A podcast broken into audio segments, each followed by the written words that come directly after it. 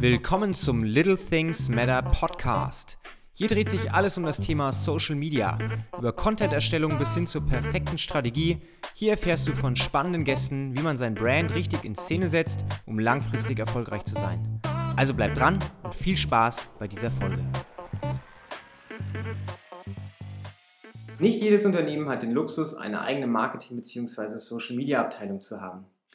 Dennoch, heutzutage ist das Thema Social Media aus den meisten Geschäftsbereichen gar nicht mehr wegzudenken und der Stellenwert wächst immer weiter. Das heißt, es ist wichtig, dass man sich als Unternehmer mit diesem Thema intensiv befasst. Aber wenn man vielleicht als Unternehmen sagt, ich würde mich gerne mit dem Thema Social Media beschäftigen, ich würde mich gerne damit befassen, weiß aber nicht genau, wie ich da ansetzen soll, dann ist dieses Video vielleicht genau das Richtige für dich. Es gibt ein paar Sachen, die man als Voraussetzung braucht, um einen Social Media Account zu erstellen und dann auch zu verwalten und auch mit schönem Content zu bestücken.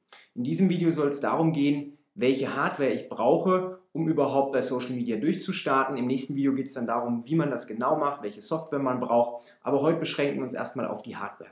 Punkt Nummer 1. Kamera.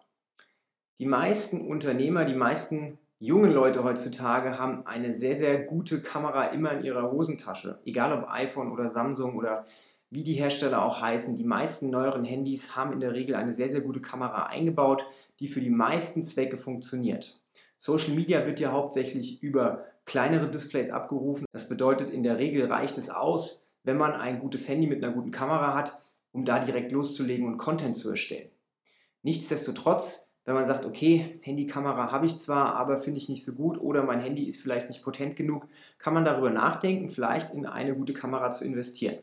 Es gibt unzählige Hersteller von Kameras. Ich bin keiner, der hier gerne Empfehlungen ausspricht. Ich kann nur das sagen, was ich selbst benutze. Ich bin einfach ein Fan von Sony-Kameras. Deswegen habe ich mir vor einer längeren Zeit mal eine Sony Alpha 7 III Kamera zugelegt. Das ist eine DSLR Vollformatkamera. Was das genau bedeutet, um Gottes Willen, damit möchte ich euch heute nicht langweilen. Aber die Quintessenz ist, die Kamera, die ich mir damals gekauft habe, die macht super Fotos, die macht super Videos. Also alles, was ihr auf dem äh, Kanal seht, ist unter anderem auch mit einer Sony Alpha 7 III aufgenommen und ihr könnt mit dieser Kamera extrem viel machen.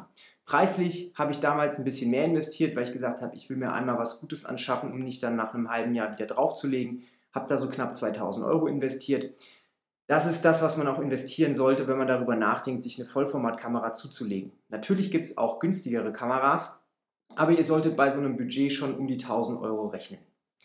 Wenn ihr euch jetzt dafür entscheidet, eine Kamera zu kaufen, dann lasst euch bitte gut beraten. Geht entweder in den lokalen Elektromarkt oder wenn der gerade aufgrund der Pandemie noch geschlossen hat, dann schaut doch mal bei YouTube rein. Da gibt es unzählige Kameratests und ihr findet in der Regel für eure Bedürfnisse genau die richtige Kamera.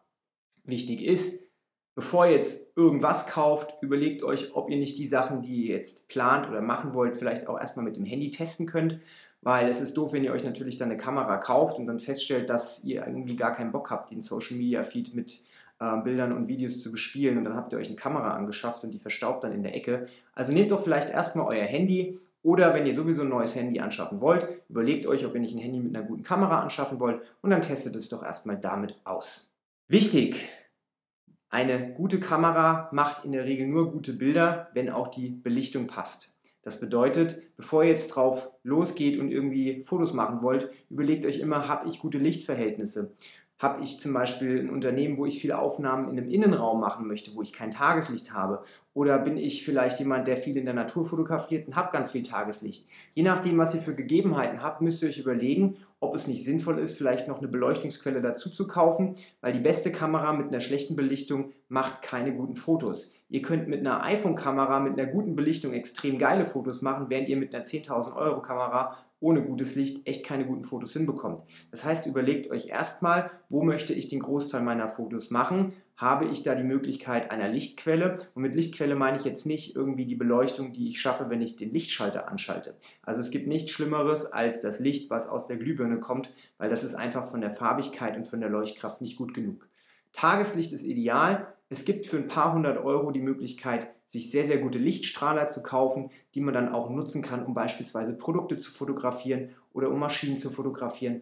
Je nachdem, welche Dienstleistung oder welches Produkt ihr eben verkauft oder anbietet, müsst ihr euch einfach die Frage stellen, wo mache ich die Aufnahmen, wo möchte ich Fotos oder Videos knipsen, brauche ich Belichtung oder brauche ich keine. Wenn ihr ausschließlich Fotos machen wollt, dann ist jetzt der nächste Punkt nicht ganz so wichtig für euch, aber ich gehe davon aus, dass der ein oder andere dann auch mit dem Gedanken spielt, vielleicht mal ein Video zu machen. Vielleicht von einem Mitarbeiter ein Interview oder vielleicht ein Video, wie äh, ihr als Unternehmer etwas in die Kamera sprecht. Ganz, ganz wichtig, wenn ihr ein Video machen wollt und da auch Ton dabei sein soll, dann solltet ihr auch darüber nachdenken, euch vielleicht auch ein gutes Mikrofon zu kaufen. Denn die Kameramikrofone, die da eingebaut sind, sind in der Regel nicht gut, um Stimmen aufzuzeichnen. Die haben in der Regel sehr, sehr viel Raumklang mit dabei. Das heißt, die nehmen ganz viel Umgebungsgeräusche aus dem Raum mit. Und das ist in der Regel keine gute Idee, jemandem in die Kamera sprechen zu lassen und dann ein Mikrofon zu haben, was den ganzen Raum mitnimmt, weil dann kriegst du das selbst mit einer guten Nachbearbeitung nicht hin, die einzelnen Störgeräusche rauszufiltern. Überlegt euch, welchen Einsatz ihr für die Videos plant und dann schafft euch ein entsprechendes Mikrofon an. Ich zum Beispiel habe jetzt hier ein sogenanntes Shotgun-Mic. Das ist ein Mikrofon, das man auf die Kamera drauf machen kann. Das ist sehr, sehr zielgerichtet und nimmt da auf, wo man es eben hin positioniert. In dem Fall habe ich das Video jetzt so geplant, dass die Kamera hier vor euch steht und das Mikrofon in meine Richtung zeigt. Das bedeutet, der Ton kommt direkt in dem Mikrofon an. Und in der Regel kriegt man so eine sehr, sehr gute Möglichkeit, einen äh, Ton in ein Video mit einzubauen. Das geht nur bis zu einer bestimmten Distanz. In der Regel sind das so eineinhalb Meter. Wenn ihr die Kamera weiter weg aufstellen wollt, dann würde ich euch empfehlen, ein Lavalier-Mikrofon zu kaufen. Das sind so kleine Ansteckmikrofone, die kann man auch direkt in die Kamera mit reinnehmen mit einem Verlängerungskabel. Also meins zum Beispiel ist knapp sechs Meter lang, also da kann man extrem weit gehen. Und dann hat man die Möglichkeit, auch über eine längere Distanz eine sehr, sehr gute Tonqualität abzubilden. Eine andere Möglichkeit wäre zum Beispiel hier so ein äh, Podcast-Mikrofon. Das nutze ich jetzt nicht für die Aufnahme, weil da würdet die Hälfte von meinem Gesicht nicht sehen. Ich finde das immer schöner, wenn ihr jetzt in die Kamera guckt oder wenn ich in die Kamera gucke und der Gegenüber sieht mich auch. Deswegen habe ich mich jetzt hier für ein Shotgun-Mic entschieden. Aber wenn ich zum Beispiel eine Podcast-Aufnahme mache, dann mache ich das über mein Podcast-Mikrofon. Bei einem Mikrofon solltet ihr in der Regel so zwischen 100 und 300 Euro investieren. Also ihr kriegt für 100 Euro schon ganz gute Lavalier-Mikrofone.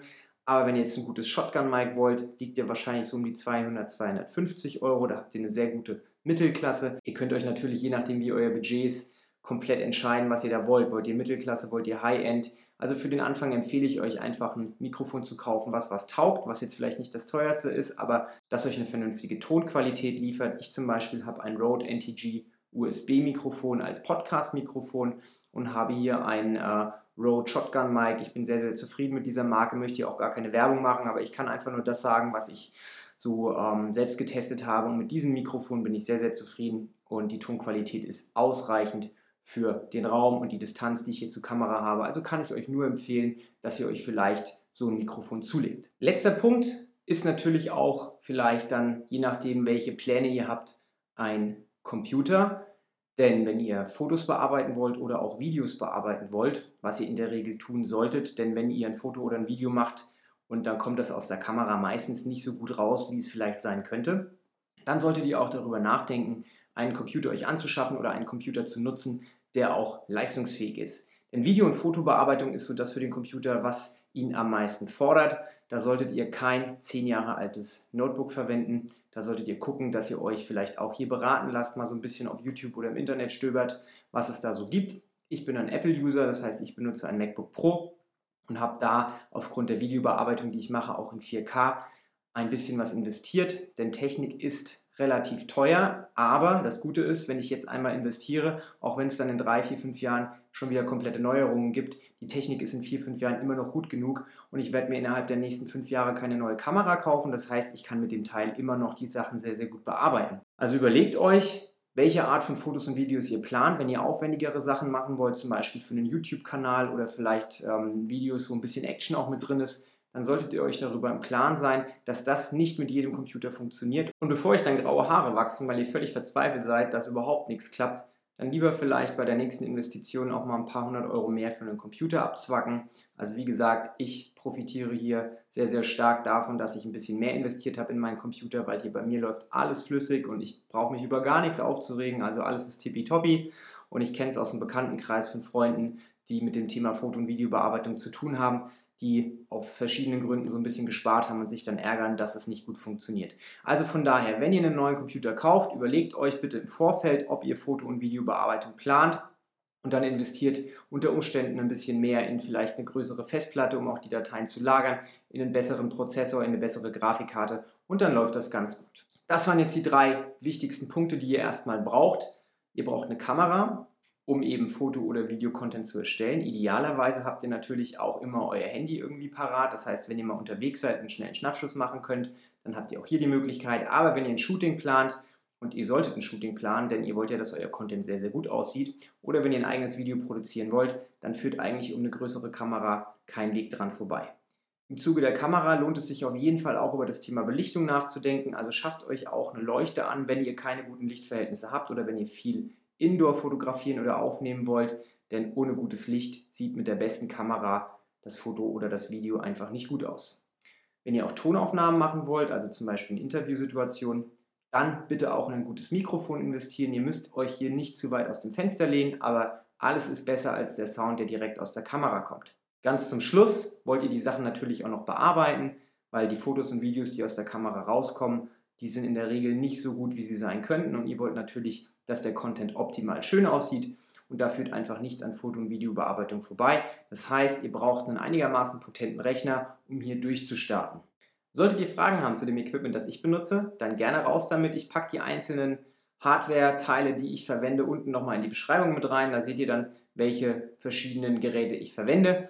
Ansonsten hoffe ich, dass der eine oder andere so ein bisschen davon profitieren konnte, von meiner kleinen Aufzählung. Also wie gesagt, das ist jetzt ein Einstieg in das Thema Social Media.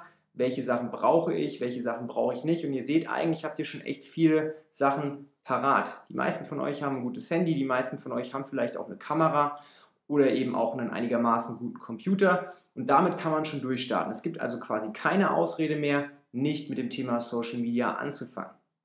Ich wünsche euch in diesem Sinne viel Spaß beim Durchstarten und wir sehen uns im nächsten Video. Bis dann.